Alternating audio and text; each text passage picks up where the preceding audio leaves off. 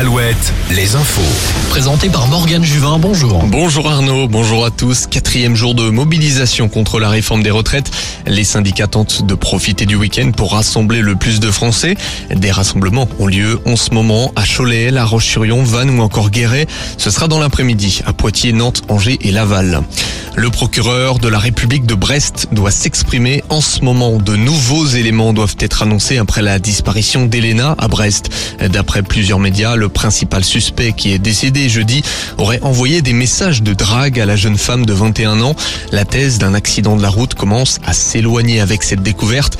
Pour rappel, un corps qui semblerait être celui de l'étudiante infirmière a été retrouvé calciné près de Crozon. Une autopsie doit confirmer la thèse. Duel au sommet cet après-midi en rugby au tournoi des Six Nations. L'Irlande première au classement mondial reçoit les Bleus deuxième.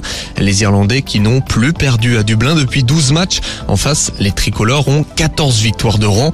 Une place sur le toit du monde est en même temps en jeu. Hier, Vannes et Angoulême se sont imposés en Pro D2.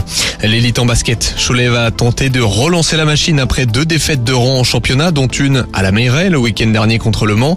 Les Choletais se déplacent à Strasbourg. En parallèle, Limoges joue à Nanterre. En Pro B, Nantes et Angers se sont inclinés.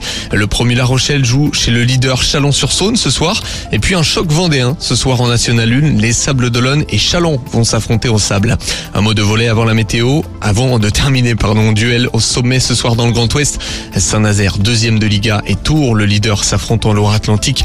Nantes, quatrième, se déplace à Chaumont, troisième. Rendez-vous à la mi-journée pour un nouveau point sur l'information.